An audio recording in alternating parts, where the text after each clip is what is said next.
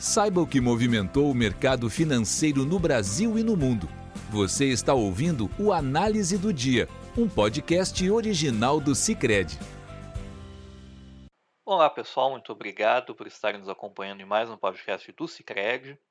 Ah, aqui quem fala é Gustavo Fernandes, da equipe de análise econômica, e hoje, nesta terça-feira, 16 de janeiro de 2024, nós vamos falar sobre os principais fatores que movimentaram o mercado financeiro aqui no Brasil e no mundo. Começando pelo cenário internacional, a gente teve uma reação uh, muito ruim nos mercados uh, globais, uh, mas principalmente nos Estados Unidos, depois de uma declaração do diretor do Federal Reserve, Banco Central Americano, Christopher Waller, contrárias a reduções mais intensas nas taxas de juros americanas neste ano. Tá? Segundo o diretor Christopher Waller, devem ocorrer três cortes de 0,25 ponto percentual na, na Fed Funds nesse ano, tá? o que na verdade uh, é muito parecido com o que o Federal Reserve divulgou na sua última reunião, né, nas projeções que vieram junto com a sua reunião. Porém, o mercado vinha precificando um corte bem mais robusto, tá? um corte de um ponto percentual a mais, enquanto Fed precifica queda de 0,75, o mercado precificava um, queda de 1,75 e por conta disso acabou sofrendo um revés. Tá? A precificação de cortes de juros já no mês de março caiu de 81% para 67%, e o mercado reviu uma dessas, um desses cortes de 0,25, passando uma precificação de corte de 1,5 ponto percentual uh, no, nesse ano. Tá, a gente também teve uma reação forte na Treasury de 10 anos, né, que subiu para os 4%, 4,056% do seu rendimento anual.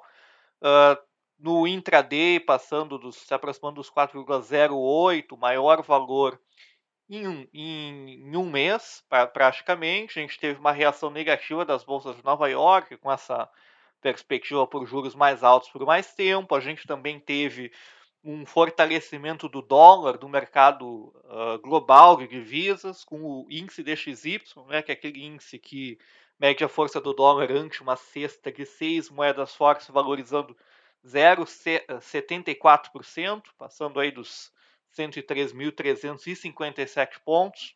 Gente também, somado né, a, a, essa maior expectativa os juros nos Estados Unidos, outra coisa que contribuiu para o dólar se fortalecer foi a, o enfraquecimento do euro, tá? porque o, o, um dos diretores lá do Banco Central Europeu, François Villeroy, ele afirmou que o Banco Central deve cortar juros ainda nesse ano com um tom bem mais uh, uh, moderado ou mais dovish do que as falas dos dirigentes do Banco Central americano. Por conta disso, o euro acabou perdendo um pouco de valor no dia de hoje.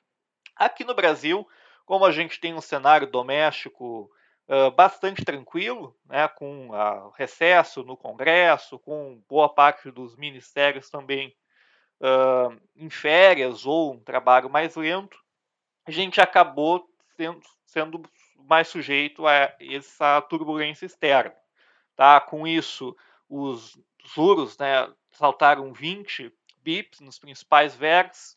Pegar o caso do, da taxa de DI para janeiro de 2029, que é um juro relativamente longo para a gente, passou do rendimento anual de 10,2% para 10,4%, alta que é relativamente expressiva. A nossa, o, nossa bolsa, né, medida aqui pelo índice Uh, Ibovespa fechou com uma queda de 1,7%, perdendo a linha dos 130 mil pontos, né, fechando aos 129,2 mil pontos com esse movimento de aversão ao risco.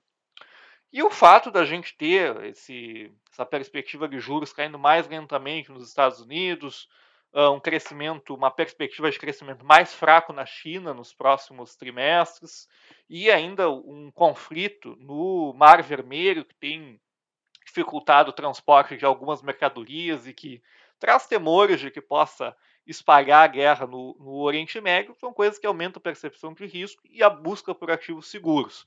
Né? E isso são coisas que favorecem o dólar, e por conta disso a gente teve uh, uma desvalorização da nossa moeda frente ao dólar, né? Ele passando para os R$ 4,92 aqui no Brasil, uma alta bem expressiva de 1,2% no dia, o maior valor uh, desde, os, desde a primeira dezena de, de dezembro. Tá? Uh, com isso, nós uh, encerramos o nosso podcast de hoje. Eu agradeço pela audiência e nos vemos amanhã. Você ouviu o Análise do Dia, um podcast original do Cicred. Até a próxima!